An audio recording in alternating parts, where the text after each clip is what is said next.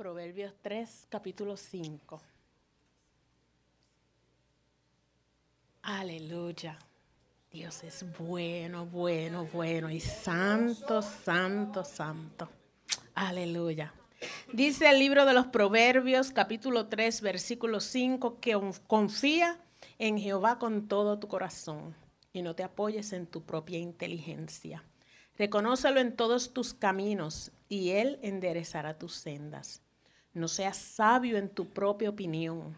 Teme a Jehová y apártate del mal, porque será medicina para tu carne. Padre, en el nombre de Jesús, Señor. Venimos delante de tu presencia primeramente reconociendo que tú eres Dios, Señor. No hay otro ante el cual podamos acudir, Señor, en busca de refugio, en busca de sabiduría, Señor. Y por eso te damos gracias, Señor. Porque siendo tú eterno y siendo tú Dios, Señor, has querido amarnos a nosotros imperfectos como somos, Señor y nos has querido dar un lugar junto a tu Hijo en tus moradas celestiales, Padre. Yo declaro en esta hora, Padre, en el nombre poderoso de Jesús, que la palabra que ha de ser ministrada, Señor, podrá ser, Dios mío, hecha a principio de vida en la, en la vida precisamente de cada persona que le escucha, Padre. Que nuestros oídos, nuestros ojos y todos nuestros sentidos, Señor, están sujetos a ti, Padre Reprendemos toda estrategia que el enemigo quiera utilizar para distraernos en el nombre poderoso de Jesús. Todo será para tu gloria, todo será para tu honra, Señor. En el nombre poderoso de Jesús. Amén. Amén y amén. Decisiones. Decisiones. Durante el transitar nuestro por esta vida, siempre nos vamos a ver influenciados y marcados por las decisiones correctas o incorrectas que tomaremos en ella. Desde que nosotros somos bebés, nosotros estamos tomando decisiones. Yo me atrevería a decir que desde el momento en que el vientre de una madre se prepara para el proceso de, concepción, perdón, hay procesos de decisiones. Hay procesos de decisiones de quién será el ganador en este proceso, ¿verdad? De cuando se unte el óvulo con el espermatozoide. ¿Quién pondrá el tesón necesario para llegar y ser el que se junta con esa célula femenina para traer nueva vida? Y luego cuando, cuando nacemos aún pequeñitos, hermanos, nosotros nos vemos día a día tanteando, tanteando. ¿Qué va a suceder si yo hago esto? ¿Qué va a suceder si yo hago aquello? Todo para luego tomar una decisión. Es tremendo ver y, les puedo decir que hace poquito a mi familia llegó un bebé y, yo observaba, yo decía como, aún siendo tan pequeñitos de días y de semanas, ellos como que, como que ellos prueban a ver hasta dónde pueden llegar. Ellos le hacen uno como que, pero tú le mires ni una lágrima y ellos están pendientes. Si tú los cogiste, quedaste. Porque ya ellos saben que cada vez que hagan, va a salir alguien corriendo a buscarlo. Y así por las noches y cuando quieren comer y todas esas cosas, ellos prueban. Déjame ver si me hacen caso o si no me hacen caso. Yo personalmente tengo una historia que, que para mí a veces me resulta un poquito frustrante. Mi papá la ve como un, un episodio de victoria desde que yo nací. Porque cuando yo tenía tres, como tres días, mi papá me decía que yo era bien llorona. Es que yo era la hija mayor, imagínense. Yo lo sabía. Había algo dentro de mí que decía, tú eres la primera. Y dicen que los primogénitos como que son medio añoñaditos, ¿verdad? Y yo, y yo puedo darme, ¿verdad? darle gracias a Dios porque yo fui muy mimada en mi casa. Pero eso no implica que hice lo que me dio la gana. Y mi papá me dice que cuando yo tenía tres días de nacida, mi mamá pesaba como 90 libras, mi mamá era bien flaquita.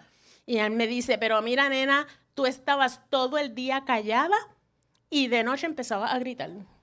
Y a gritar y a gritar. Y tu mamá yo la veía que ya hasta lloraba porque no podía dormir. Y tú lloras y fastidia y llora. Y un día yo dije, esta nena me va a conocer a mí. Y te cogí, y la cogí, y te cogí con, él dice, con estos dos dedos. Y cuando tú empezaste a gritar, yo te dije, cállate la boca, que no estás dejando a tu mamá dormir. Él dice, ¿tú sabes qué pasó? Que tú quedaste callada de inmediato. y jamás volviste a llorar de noche. En nuestra casa no se dio eso de que dormían tres horas, cuatro horas, no. Tú caíste dormida y por el resto de tu, todavía estoy en esa, ¿sabes? Soy muy buena durmiendo y de noche ya yo, yo, creo que es algo ya psicológico. Pero traigo mi ejemplo, ¿verdad? Porque es del que yo puedo hablar. Pero fíjese cómo inmediatamente, aún siendo tan pequeño, tú te das cuenta lo que tú puedes hacer y lo que no puedes hacer y tú tomas la decisión, ¿verdad? De acuerdo a cómo tú ves el ambiente. Gracias a Dios que tenemos padres, hermanos. Gracias a Dios porque si ellos nos dejaran hacer lo que nosotros quisiéramos y nos dejaran tomar decisiones desacertadas, lo más seguro es que ninguno de nosotros estaría aquí, porque la muerte hubiese sido nuestra compañera bien temprano en la vida. Nuestros padres se encargaron de estorbarnos y de no dejarnos hacer lo que nosotros queríamos. Pero el proceso de decisiones estaba ahí. ¿Somos nosotros los primeros que nos encontramos frente a esta responsabilidad de tomar decisiones? No, hermano. Nosotros nos encontramos en la palabra que desde el principio, cuando Dios hizo al hombre, Él le dio la oportunidad de decidir. Si vamos al libro de Génesis, capítulo 2, versículo 7, le voy a dar unos segunditos para que lo consigan. Nos vamos a dar cuenta de que Dios le dio a Adán la capacidad de decidir respecto a lo que él iba a hacer. Él se lo dio todo, él se lo entregó todo, pero le hizo las advertencias pertinentes y lo dejó decidir. Dice Génesis 2, versículo 7, entonces Jehová Dios formó al hombre del polvo de la tierra Sopló en su nariz aliento de vida y el hombre llegó a ser un ser viviente. Y plantó Jehová un jardín en Edén, en el oriente, y puso allí al hombre que había formado. Jehová hizo brotar de la tierra toda clase de árboles atractivos a la vista y buenos para comer. También en medio del jardín el árbol de la vida y el árbol del conocimiento del bien y del, y del mal quiero recalcar en estos versículos, en el 9 que dice que Dios hizo brotar toda clase de árboles atractivos a la vista y buenos para comer. No era que el jardín tenía solamente uno o dos árboles, habían muchos. Y dice la palabra que Dios fue tan, tan inteligente, tan sabio, que los hizo atractivos a los sentidos. Algo así como que para que cuando Adán le pasara por el lado, se diera cuenta de esos árboles que estaban ahí. Dice, los hizo atractivos. Y no solamente eso, los hizo buenos para comer. Y entre todos esos árboles, él puso el de la vida y el árbol del conocimiento del bien y del mal. Un árbol de la vida y un árbol de conocimiento del bien y del mal entre todos los árboles hermosos, ricos y sabrosos que habían en el Edén. Y le dice en el 16, y Jehová Dios mandó al hombre diciendo, puedes comer de todos los árboles del jardín, pero del árbol del conocimiento del bien y del mal no comerás, porque el día que comas de él ciertamente morirás. Si nos ponemos a ver, hermano, él le dijo al hombre que no comiera. Él dejó al hombre allí sin provisión ninguna. Él le dio todo lo que el hombre necesitaba, por mucho, abundantemente. Y le dijo, solamente de este no puedes comer, de todos los demás en el jardín puedes hacerlo, pero de uno de ellos no comerás. ¿Y qué hizo Adán? Fue directamente al árbol del que no se podía comer, acompañado de una hermosa mujer que Dios le había dado para bendecirlo y a quien él decidió obedecer por encima del mandato de Dios. Fíjate que dice, dije que Adán decidió. Nadie lo obligó. Nadie lo obligó. La decisión estaba en sus manos. Más adelante, en el libro de Deuteronomio, encontramos que Dios presenta a su pueblo el camino de la bendición y de la maldición, de la vida y de la muerte.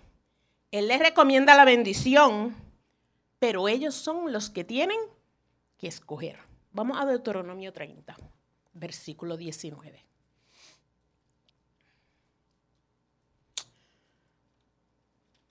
Deuteronomio 30, versículo 19 dice, llamo hoy por testigos contra vosotros a los cielos y a la tierra, de que he puesto delante de vosotros la vida y la muerte, la bendición y la maldición.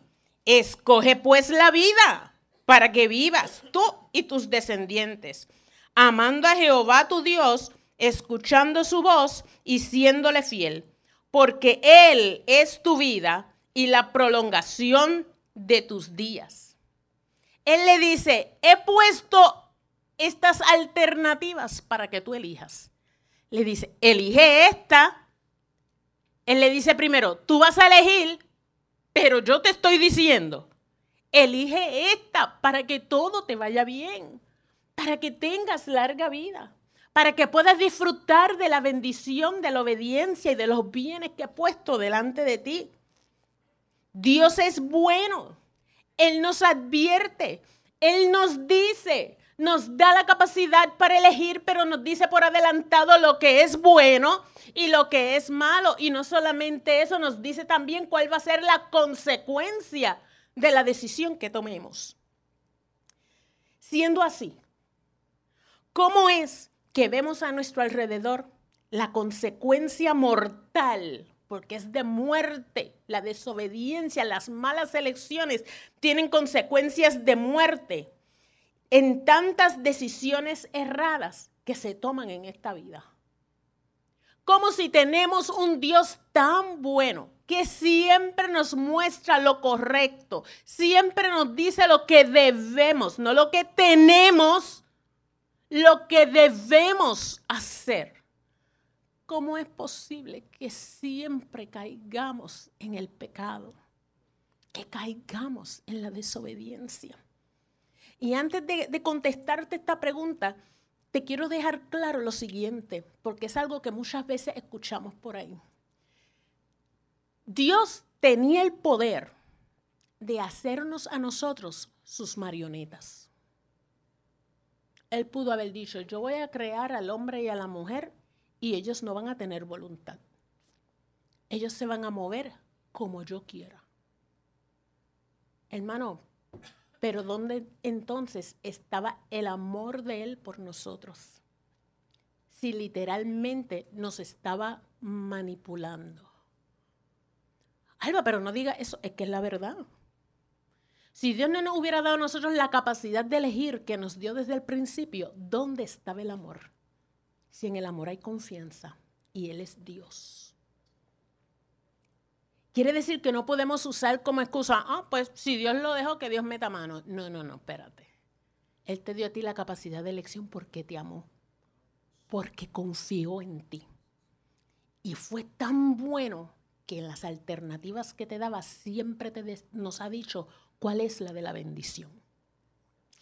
Y la pregunta que habíamos dejado era, ¿cómo era posible que viviendo en una situación donde Dios siempre es nuestro guía para que tengamos una vida de bendición, siempre caemos en el pecado y vivimos las consecuencias de nuestras decisiones equivocadas?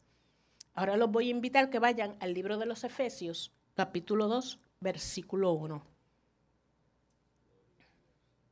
Todo se resume, hermanos, en que en ese proceso de decisión, a pesar del buen consejo de Dios, el hombre ha elegido la desobediencia. ¿Por qué? Dice el libro de los Efesios, capítulo 2, versículo 1. En cuanto a vosotros, estabais muertos en vuestros delitos y pecados, en los cuales anduvisteis en otro tiempo, conforme a la corriente de este mundo y al príncipe de la potestad del aire el espíritu que ahora actúa en los hijos de desobediencia. Fíjate y enfatizo. Y el príncipe de la potestad del aire, el espíritu que actúa en los hijos de desobediencia. En otro tiempo, todos nosotros, no dice algunos, todos nosotros vivimos entre ellos. No necesariamente porque somos parte de ellos, pero vivimos entre ellos en las pasiones de nuestra carne, haciendo la voluntad de la carne y de la mente. Y por naturaleza, oye bien, por naturaleza, éramos hijos de ira como los demás. Nuestra naturaleza, hermano, está inclinada al pecado. Todo a consecuencia de qué? Vamos a echarle la culpa a Adán. Y cuando les digo esto es para que ustedes puedan ver desde el principio lo siguiente. Las malas decisiones que nosotros tenemos o que nosotros tomamos, debo de decir, van a tener repercusiones en las generaciones que vienen detrás de nosotros. Nosotros no podemos tomar decisiones pensando en que si yo lo hago, pues yo soy el que voy a pagar la consecuencia. Negativo. Cuando nosotros tomamos decisiones estamos afectando no solamente a los que vienen detrás de mí en términos generacionales, sino que yo afecto todo mi medio ambiente.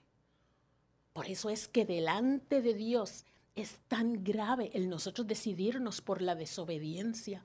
Porque si en el pecado solamente me afectara yo, pero yo estoy afectando aún a los inocentes y por los inocentes Dios sale. Por eso es que el pecado es tan peligroso. Hermanos, nosotros nos tenemos que cuidar. Y una de las maneras de hacerlo es entender que desde que nosotros nacimos, nacimos con naturaleza de pecado. Nacimos con naturaleza amante de los placeres de nuestros sentidos.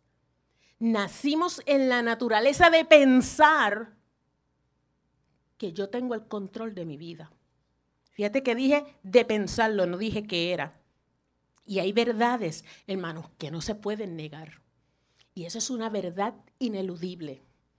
Y uno de los grandes engaños en el que el enemigo tiene a nuestro mundo es pensar que nosotros no tendremos que responder a Dios un día. Es hacernos creer que nosotros somos inmunes a las consecuencias del pecado. Es hacernos creer que vivir en gracia significa hacer lo que nosotros querramos hacer. Y hay una cosa que es verdad. Bajo la gracia de Dios, Él nos da la capacidad de elegir, pero no necesariamente quiere decir que hacemos lo que queremos, porque Él siempre nos da la instrucción correcta. Oye bien, ¿querrá el hombre con toda intención dirigir su vida hacia la perdición, la miseria, la enfermedad, el dolor, la muerte? Claro que no. Ningún hombre adrede quiere dañar su vida. Ningún hombre adrede quiere dañar la vida de sus hijos, de sus nietos, de sus vecinos, de sus familiares. El hombre lo que busca es la felicidad, la satisfacción. El error está en cómo. ¿Cómo lo va a buscar? Mas en la misma forma en que Dios nos dice, elige, Él también nos susurra, oye bien, yo soy Dios. Ahorita cuando, cuando cantaban esto de que, de que Dios es santo, mi alma se conmovía se conmovía, hermano, porque sí, Dios es santo. Y la pregunta que nos hacemos en esta tarde es, ¿cómo teniendo un Dios tan santo, hermano, nos atrevemos siquiera a pensar que nosotros vamos a cambiar su naturaleza o lo que Él ha hecho por las decisiones que nosotros tomamos? Tú puedes tomar buenas decisiones, tú puedes tomar decisiones a favor del reino, pero si tú decides tomar decisiones que van en contra de lo que Dios ha establecido, Dios no deja de ser Dios. Dios sigue siendo santo. Y nosotros estamos viviendo entonces bajo el engaño del enemigo, cuando nos creemos que lo podemos hacer y no vamos a pagar la consecuencia. Y a lo mejor tú, me, tú estarás pensando, Alba, pero ¿por qué tú traes esto en esta tarde, hermano? Porque el engaño del enemigo en este tiempo es hacerle creer que el hombre tiene alternativa de serle fiel a Dios o no y seguir viviendo una buena vida. Es una mentira que el enemigo ha querido sembrar en nosotros robando o tratando de robar el señorío de Dios sobre este mundo queriendo dar por nada el sacrificio de Cristo. Si Cristo se dio por nuestro pecado es porque éramos pecadores. ¿Cómo podríamos ser capaces nosotros de tomar una decisión en desobediencia, aliándonos con aquel que se ha levantado desde el principio contra Dios y todo lo que Él ha hecho? El primer paso para yo tomar una decisión de cambio en mi vida es yo entender quién soy yo y de acuerdo a lo que dice la palabra, y la palabra me dice que yo nací pecadora y que yo necesito un redentor. Que es necesario que yo me alinee a la palabra para yo vivir una vida de victoria. Fíjate que no te estoy diciendo una vida de felicidad. Porque sabemos que nuestro transitar por este mundo vamos a tener muchas situaciones Fíjate que te leía ahorita que nosotros estamos en medio de los hijos de las tinieblas, pero nosotros no somos de este lugar. Nosotros no pertenecemos a este mundo, por lo que vendrán a nosotros muchas aflicciones, muchas tristezas, muchas tribulaciones. Y es un error, hermano, pensar que si yo estoy en una situación de tristeza es porque Dios no está conmigo. No. No. Hemos de tener situaciones difíciles porque no somos de esta esfera. Porque somos seres espirituales que hemos sido sembrados en esta tierra para llevar las buenas nuevas de nuestro Salvador. Y después de pasar esta vida, ir a morar con Él. Eso es todo. Eso es todo, hermanos. Pero tiene que haber esa conciencia de que yo necesito a un Salvador. Yo necesito vivir bajo los principios que Dios ha establecido para mi vida. Yo tengo la capacidad de escoger. Dios te va a permitir decidir, pero vamos a pagar las consecuencias de esa decisión. Y creer que saldremos impunes es vivir en una gran mentira. En Juan 14, versículo 6, no tienen que buscarlo, yo puedo seguir más o menos leyéndole. Juan 14, 6, Jesús decía, yo soy el camino, yo soy la verdad, yo soy la vida, yo en mí has hallado el camino que necesitas transitar. En mí has hallado la verdad que necesitas conocer. En mí tendrás la vida que desde el principio del tiempo Dios quiso que tú tuvieras, vida eterna. En Juan 10:10, 10, el mismo Jesús dice, yo he venido para que tengan vida y para que la tengan en abundancia. Fíjate que el mismo Jesús nos dice, ¿Cuál es el mejor camino a seguir? Hermano, esto, mira, esto es mejor que ir a una panadería a comprar dona. Porque cuando tú vas a la panadería y, tú ves ese montón de dulce, yo no sé si a ti te ha pasado, pero yo veo todo ese montón de dulce y digo, ay Dios mío, pero ¿cuál me como? No me los puedo comer todos. ¿Cómo, ¿Cómo sabrán? Y yo tengo que escoger uno a saber a saber si me va a gustar o no me va a gustar. Hermano, Cristo es mejor que eso porque él, es, como que Él te pone todas esas cosas en la vitrina y te dice, esta es la que te tienes que comer porque esta es la que está bien rica. Ese es nuestro Dios. Es que a qué nos estamos arriesgando en creerle a Él. Es la pregunta que nos hacemos. Dios ha puesto entre nosotros las alternativas con la respuesta ya hecha. Es como darte un examen ya contestado. Qué tremendo, ¿verdad? Que Él te diga, mira, tienes que escoger, escoge la A, la B, la C o la D. Mira, la respuesta es la B. Y que entonces tú digas, no. Tú dices que B, pero yo quiero marcar la D. Pero muchachos, no seas cabezón si te están diciendo la respuesta. Y así es Dios con nosotros. En Juan 3:16 dice, porque de tal manera, sí, me imagino que todo el mundo se lo sabe, amó Dios al mundo, que ha dado a su Hijo unigénito, para que todo en él, para que todo aquel que en él cree, no se pierda, mas tenga vida eterna. Te lo está diciendo. En mi Hijo está la vida eterna. Y te lo doy por amor. Porque Dios no envió a su Hijo al mundo para condenarlo, sino para que el mundo sea salvo por él. Respuesta dada. El que cree en él no es condenado, pero el que no cree ya ha sido condenado, porque no ha creído en el nombre del unigénito Hijo de Dios. Hermano, pero ustedes se dan cuenta. Es que cuando yo veía esto, a mí me daba bochorno santo, vergüenza santa. Y yo decía, pero Alba, ¿cómo puede ser que seamos tan desobedientes si Él no está dando la respuesta? ¿Creemos o no creemos? La decisión es nuestra. En Romanos 10, y lo quiero leer porque me gusta esta palabra, dice, más bien, en Romanos 10, 8, ¿qué dice? Cerca de ti está la palabra, en tu boca, en tu corazón. Esta es la palabra de fe que predicamos. Que si confiesas con tu boca que Jesús es el Señor y si crees en tu corazón que Dios le levantó de entre los muertos, serás salvo.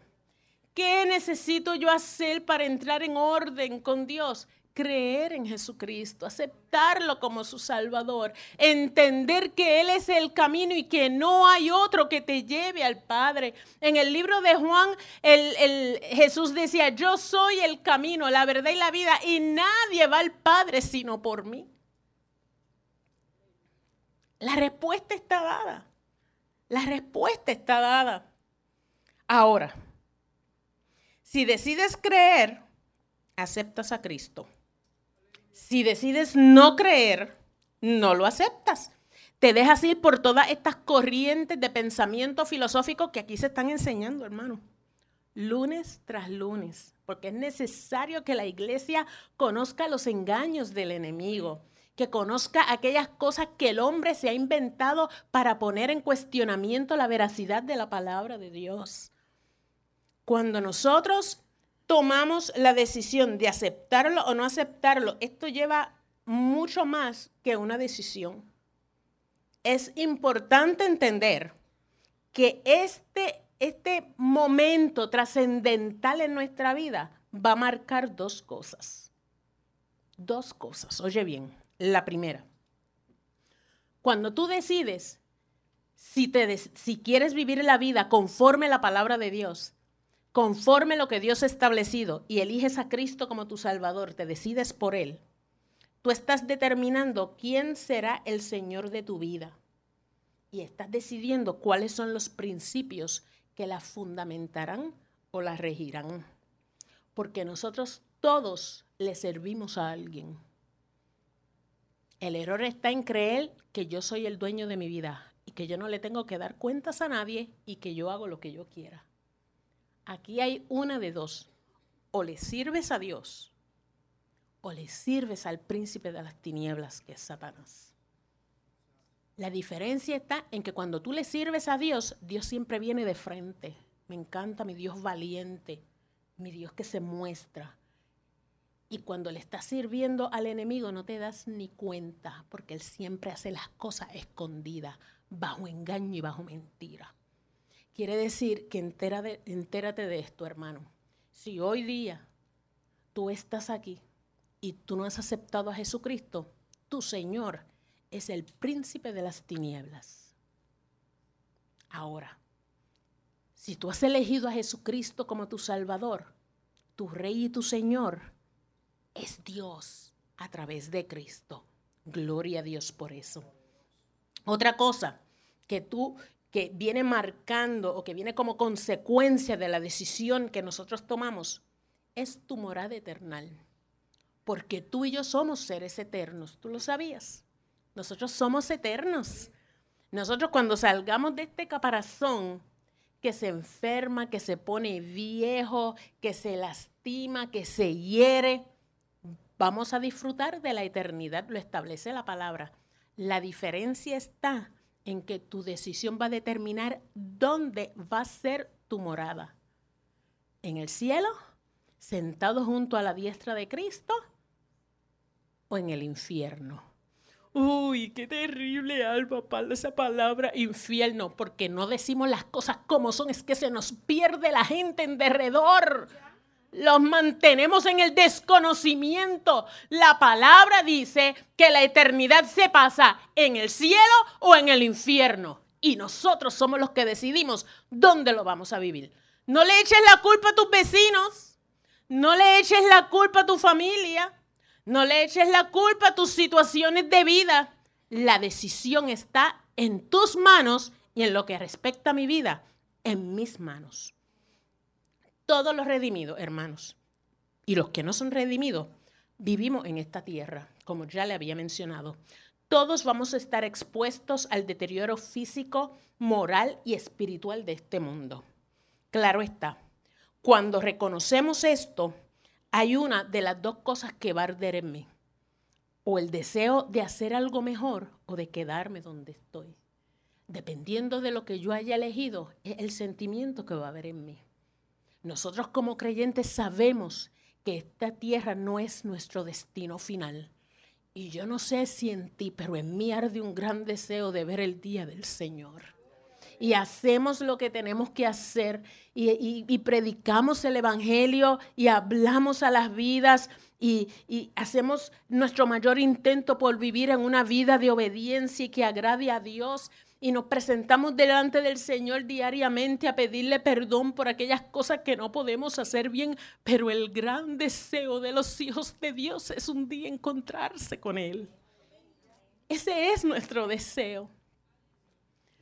Cuando no es así, hermanos, nuestros mayores deseos y nuestros mejores anhelos estarán en las cosas temporales en las cosas que están en este mundo, porque no tenemos nada más que hacer. Si tú no anhelas la eternidad junto a Cristo, pues te tendrás que aferrar a las cosas de este mundo.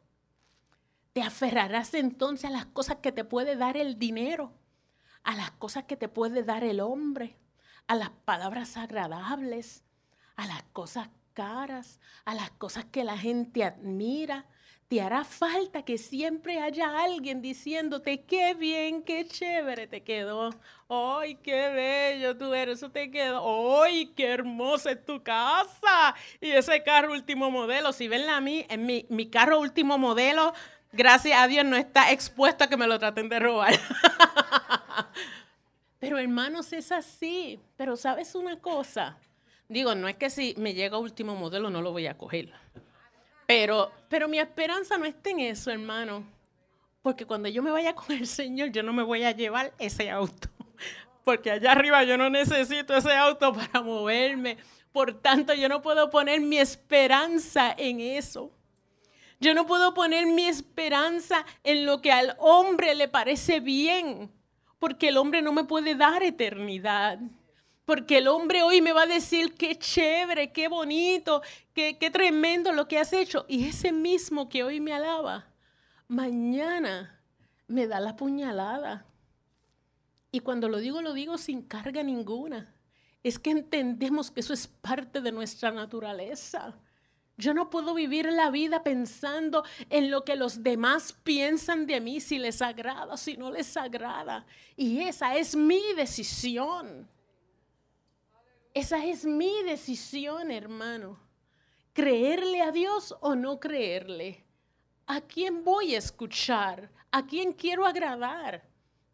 Cuando nosotros miramos el ejemplo de Cristo, nos damos cuenta que, que como establece la palabra, Jesús se hizo hombre con una misión en esta tierra. Y él vivió las dos etapas el que todo el mundo, ¡ay, qué chévere Jesús! Mira, la, tradición del mundo dice que ya, ya prontito vamos a esa parte de las palmas, donde todo el mundo, ¡oh, sana! ¡ay, qué chévere! Y qué sé yo. Pero ¿sabes que él vivió la otra parte también? Lo escupieron, lo maltrataron, hablaron mal de él. Hermano, él decía las cosas y había gente chismeando por detrás de él. Pero eso pasaba solamente en la época de Jesús, ¿verdad? Eso no pasa en este tiempo. Wow.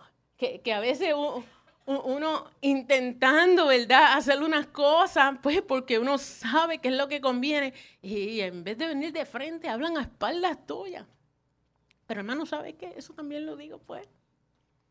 Esa es nuestra naturaleza, eso es parte de, como dice Carlos. Pero esa decisión de yo poderte decir, eso es parte de, eso no me va a molestar, esa decisión la tomé yo. Porque yo me pude haber sentado en esta silla a llorar Ay, Dios mío, tanto que hablan de mí. Tan buena que soy yo. ¿Sabes que yo pasé por esa experiencia?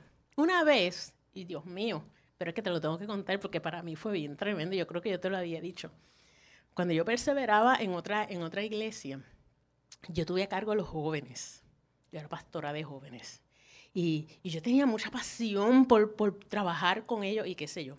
La iglesia donde yo estaba tenía puertas que abrían de par en par y yo estoy parada hablando con una persona y quedo detrás de la puerta.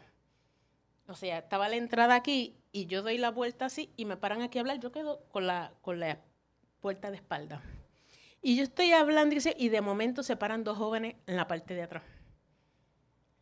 Esta Alba se cree que todo lo que ella dice es lo que uno tiene que hacer, que es lo que se está creyendo ella, que si es. Ellos no sabían que yo lo estaba escuchando. La persona que estaba hablando conmigo me dijo, nos vemos, porque notó que mi rostro se desencajó. Yo lo amaba, hermano. Digo, los amo, ya son la mayoría hombres y mujeres. Cuando yo salí de detrás de la puerta, que ellos me vieron, ellos no encontraban dónde meterse, pero mi corazón se hizo añico. Y yo me fui para mi casa porque yo veía mucha novela. Yo me fui para mi casa. y vi la cama me tiré la... ¡Ay, Dios! ¿Cómo es posible que tanto que yo he amado estos jóvenes me hablen así? ¡Oh, Dios, ten misericordia de mí! Y una voz que me dijo, muchacha, Johanna Josalí es nadie al lado tuyo. Y me di, ¿sabes lo que me dijo? Yo sabía que era Dios no, porque esas cosas no salen de mi mente. Me dijo, eso me dio un paz, mi hermano, me dijo, ¿Y tú crees que eres mejor que yo? Si yo era el hijo de Dios y de mí hablaron, ¿por qué no van a hablar de ti? Usted sabe cómo caí yo sentada en aquella cama pidiéndole perdón al Señor. Hermano, porque a veces nos dejamos llevar por nuestras emociones. El pastor decía esta mañana, no podemos tomar decisiones basadas en nuestras emociones porque nos traicionan y lo que buscan es alimentar nuestro ego. Hay verdades que son sí y hay verdades que son no. Y tú decides cómo tú las vas a vivir. Y que conste que no lo voy a poner así en Facebook. Porque el que me sigue en Facebook sabe que puse una, una, hice una publicación esta semana acerca de lo que es mansedumbre. Y en el amor que nosotros le tenemos al Señor, yo no estoy para machacarle la palabra a nadie. Y lo que yo pueda tener de grande, si algo tuviera, es por lo que Dios ha hecho en mí. Yo no he hecho nada. Y yo no puedo hacer bullying por Facebook, porque yo soy más santa que nadie. Hermano, eso también requiere arrepentimiento. Eso se llama orgullo. Eso se llama altivez. Y la palabra dice que antes de la caída que viene, la altivez de espíritu. Como te dije, todos estamos expuestos a lo que está pasando en este mundo. Pero Dios nos da alternativas. Ahora mismo, ante tantas cosas que están pasando, podemos tomar muchísimas decisiones. Incluso la de decirle al Señor, bueno, esto está tan malo que esto es por culpa tuya. Y yo voy a empezar a tomar decisiones porque tengo que, que hacer algo. O caer en la angustia y en la aflicción y el, ay Dios mío. Hoy es que se cumple, ¿verdad? Lo de, Michael, tú me dijiste que hoy es que se cumple lo de la junta esa de los fiscales. Mañana. Mire, está la gente, no han visto las noticias llorando por ay, ¿qué, ¿qué yo voy a hacer? Que no voy a tener para la compra, no voy a tener para la casa, necesito plan de salud. Neces Hermano, usted necesita Cristo. Porque la palabra dice que juntamente con Cristo Él nos ha dado todas las cosas. Y ante el pronunciamiento del hombre, yo prefiero escuchar el pronunciamiento de Dios. Aunque el hombre diga que esto está malo, Dios dice que Él va a estar conmigo todos los días hasta el fin. Ahora, momentos de aflicción, de angustia, de incertidumbre, han vivido muchos. Y te voy a poner un ejemplo de unos muy cercanos a Jesús, sus discípulos. Vamos al libro de Juan, capítulo 14, versículo 1. Cuando llegamos a esa porción de la palabra, nos encontramos con que en el capítulo anterior Jesús le había dicho a sus muy amados, número uno, le dijo, entre ustedes hay uno que me va a traicionar. Ellos estaban sentaditos con él bien chévere. Y de momento le dice, entre ustedes hay uno que me va a traicionar. También entre ustedes hay uno que me va a negar tres veces. Y me van a dejar solo. Y yo voy a vivir esto y voy a vivir aquello, voy a vivir aquello. Estamos hablando de hombres que habían caminado con Jesús por un lapso de tres y medio años más o menos, que habían tenido experiencias personales con Él, que habían tenido la oportunidad de verlo enseñar, de hacer milagros. Ellos eran muy cercanos a Él. La palabra establece en diferentes sitios que ellos lo amaban y que Él los amaba a ellos.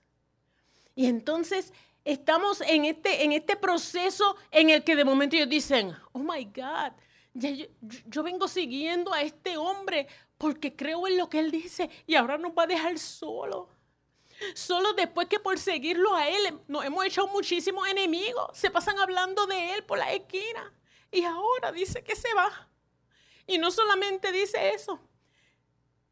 Después que lo hemos amado tanto, dice que hay uno que lo va a traicionar. Hermano, y, y para tú poder entender este sentimiento, solamente piensa en la persona que te ama. Y que de momento esa persona se te acerque y te diga, tú, tú me vas a traicionar. ¿Cómo se siente tu corazón? ¿Cómo se siente tu corazón? Que venga mi esposo, que venga mi amiga y me diga, Alba, tú me vas a traicionar. Uno dice, ¿qué? ¿Cómo tú me vas a decir eso a mí? Hermano, estaban en angustia. Y sin embargo Jesús les dice, oye bien, no se turbe vuestro corazón. Creéis en Dios, creed también en mí. En la casa de mi padre muchas moradas hay.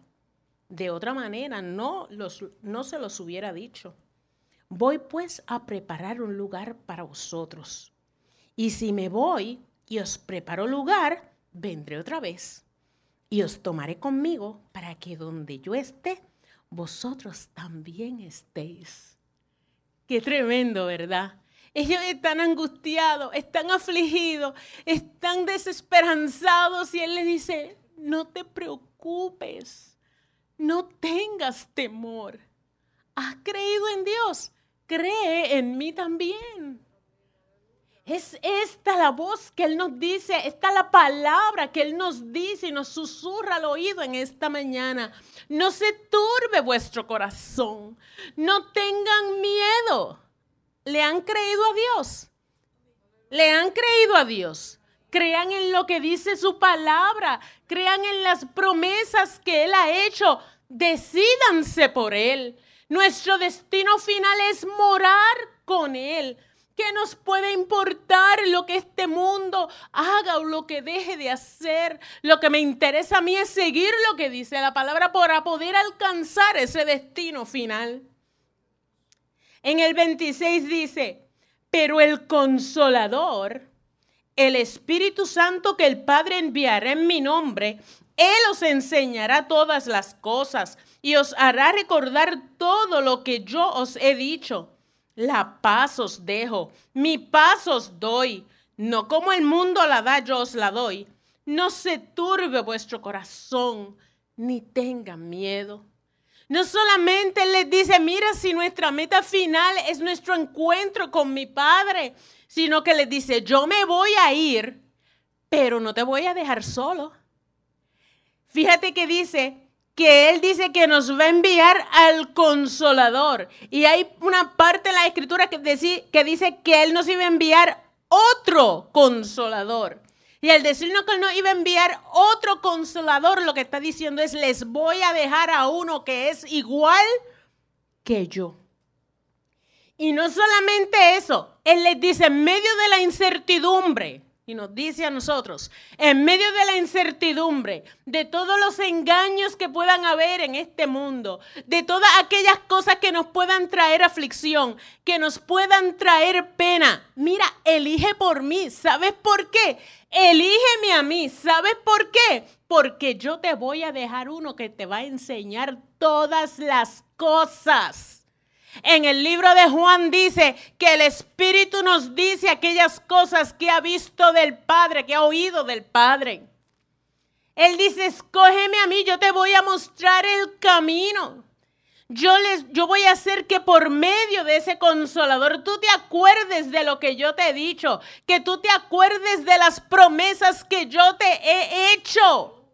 Hermanos, ¿por qué yo voy a tomar una decisión que no sea a favor de Cristo si Él me está dando las herramientas para vivir una vida victoriosa?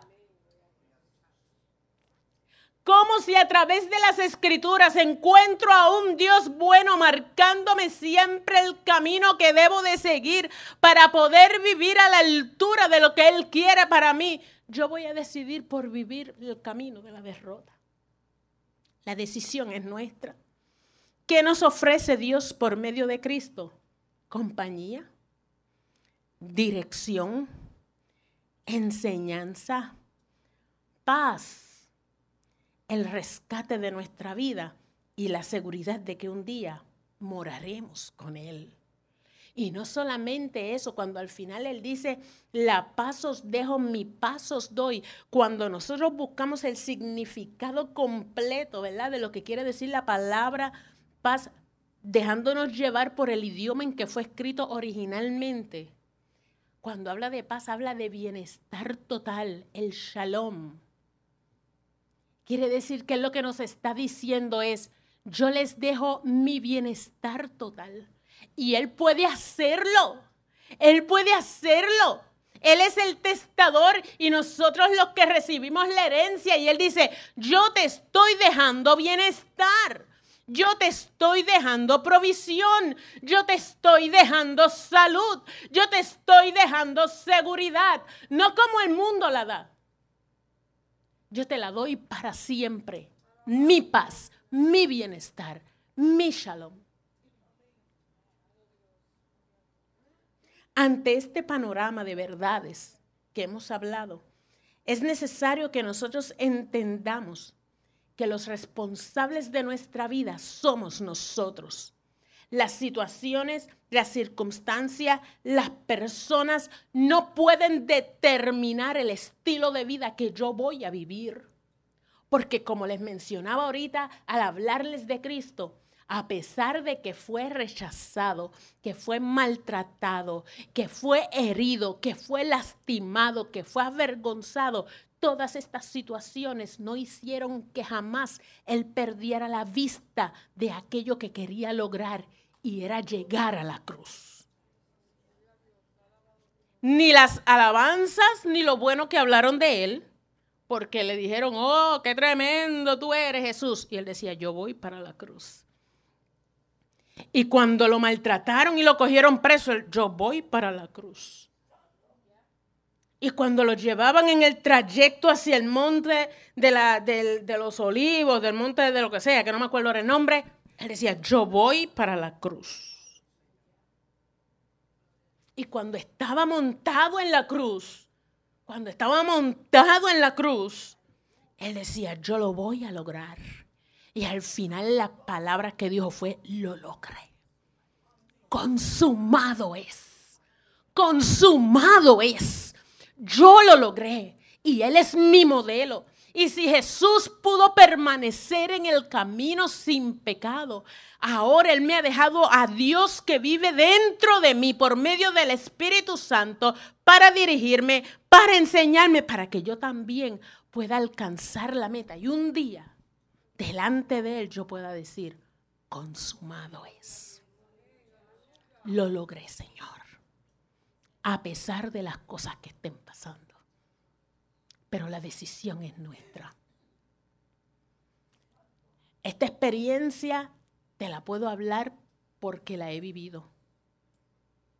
en diferentes ocasiones, donde tengo ante mí la opción de amargarme la existencia con las cosas que pasan o decidir creerle a Cristo. Y no quiero terminar sin decirte esto, hermano. El mundo se encuentra en una batalla feroz. Hace un tiempo atrás se hablaba de que este era el tiempo del avivamiento en la iglesia y le damos gloria a Dios por eso. Pero la otra parte de cuando la iglesia entra en estas etapas es que se levanta guerra en el mundo espiritual porque el enemigo te va a tratar de robar lo que Dios te quiere dar. Yo me atrevo a preguntar aquí, y voy a ser bien clara, yo me atrevo a preguntar en medio nuestro a los hermanos que son fieles, entendiendo que lo somos todos, a ver cuántos de ellos en este mundo, en este momento, perdón, no están librando una batalla con la salud, con la familia, con los hijos, con la economía. Y hermano, yo no sé ustedes, pero, pero la cosa se pone candente. Pero ¿sabes qué? En medio de todo esto hay una voz que me grita, que me grita no, que me susurra al oído yo soy Dios.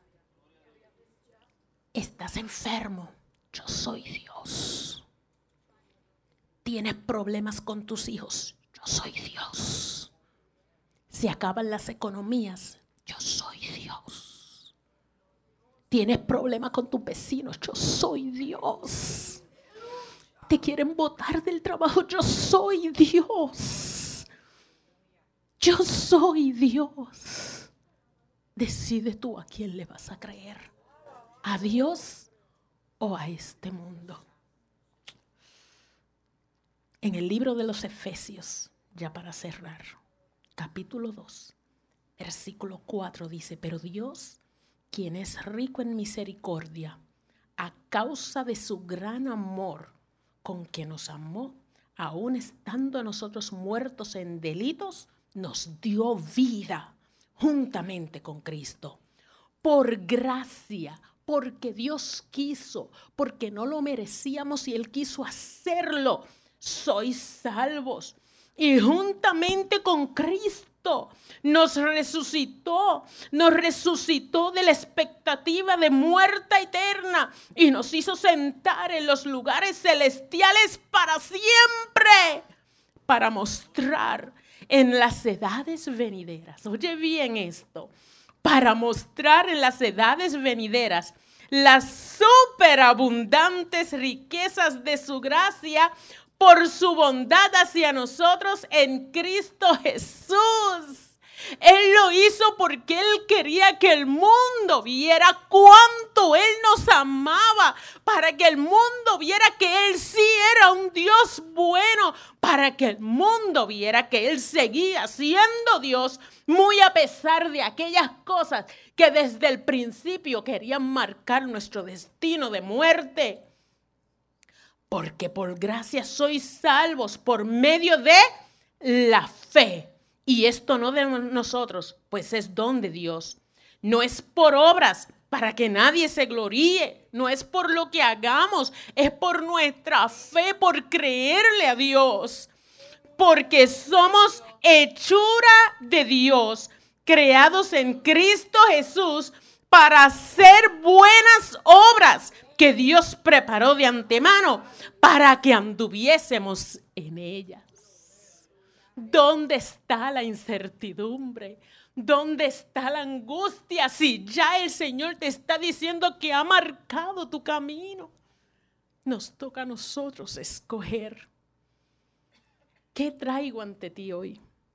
La conciencia de que tú y yo tenemos la autoridad que nos ha sido dada por Dios para elegir entre una vida de victoria o una vida de derrota, basada en las herramientas con que las enfrentaremos. Batallas las vamos a tener. día a día. Pero yo prefiero pelearlas con las herramientas del Todopoderoso y no sola. ¿Qué decides tú? Vamos a ponernos de pie, vamos a dejarlo aquí porque la verdad es que se me sale el corazón si sigo hablando. Oh, gloria a Dios. Hermano, cuando nosotros hablamos de estas cosas en blanco y negro, nosotros le estamos restando poder al enemigo. Porque él obra en las tinieblas, él obra escondido. Y lo, precisamente lo que él no quiere es que tú sepas la verdad. Y cuando nosotros le decimos al pueblo, le decimos a nuestra comunidad, le decimos a nuestra familia, Dios lo ha dado todo por ti. Dios te ama y el enemigo te mantiene engañado pensando que tú no necesitas a Dios. Tú le estás quitando armas al enemigo. Lo estás dejando al descubierto. Y le estás dando la oportunidad a una persona que camina en tinieblas de encontrarse con la luz eterna que es Cristo. ¿Qué vas a decidir tú? Oye bien, yo he decidido a favor de Cristo. No soy perfecta. Tengo muchas cosas en las que tengo que mejorar. Tengo mayores intentos que tengo que hacer. Tengo que, que, como acostumbro a decir, intencionalmente decidir cada día serle más fiel a Dios.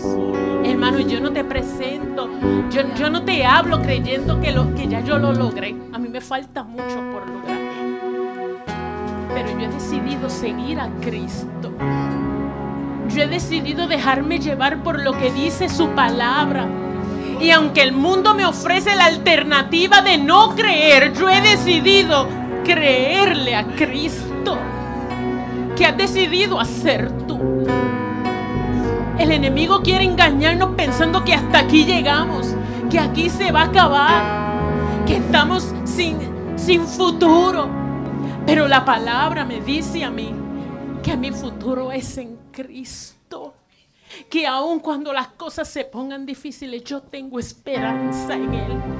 Y yo he decidido no dejarme amargar. Oye bien, he decidido que no importa lo que me digan que no importa las situaciones que vengan a nuestra vida, yo he decidido seguir a Cristo. Porque aunque el hombre diga se acaban las oportunidades, aunque físicamente, como dice la palabra, falte el fruto del olivo, yo he decidido seguir a Cristo. Yo he decidido creerle a Él. Aunque el hombre diga no hay remedio para tu condición. Aunque el hombre diga hay expectativa de muerte en tu vida. Yo he decidido creerle a Cristo que me dice que yo tengo vida y que la tengo para siempre con Él. Que aunque el enemigo me quiera mostrar camino de soledad, me quiera mostrar camino de engaño, yo he decidido seguir a Cristo, que me ha dicho que me ha dado al consolador, que estará conmigo en todo momento.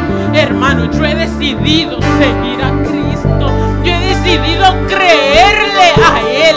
Yo he decidido creer su palabra. Pero para creerla, hermanos, yo la tengo que conocer. Yo la tengo que conocer. Yo te tengo que advertir, hermanos, que si tú estás en este momento, en una etapa de comodidad, donde tú sientes que tú todo lo tienes, donde puedes dar gracias a Dios porque estás en la opulencia, en la abundancia, hermano, ten cuidado. Ten cuidado que en el proceso no vayas a perder lo más importante, que es tu vida, que es tu familia, que es tu eternidad. Hermano, el llamado para ti en esta tarde es sencillamente decidirte creerle a Dios. Que en este día tú puedas decir, mira, el hombre ha dicho esto, las circunstancias dicen esto, pero hoy yo decido seguir a Cristo. Yo decido creerle a Él por encima de lo que digan todas las cosas. Y camino de frente y voy a llegar y voy a dejar que el mundo vea que yo he decidido seguir a Cristo. ¿Te atreves tú a venir en esta mañana? ¿Te atreves tú a acercarte a este altar? Más allá de las circunstancias que puedan haber en tu vida y decir, yo he decidido seguir a Cristo. Yo he decidido creer sus promesas. Yo he decidido creer su palabra. Sí, Alba, yo le creo. Yo le creo, pero me quedo aquí. Es que yo quiero que el enemigo vea la decisión que tú has tomado. Es que es necesario que el mundo espiritual se conmueva y pueda ver que tú has tomado.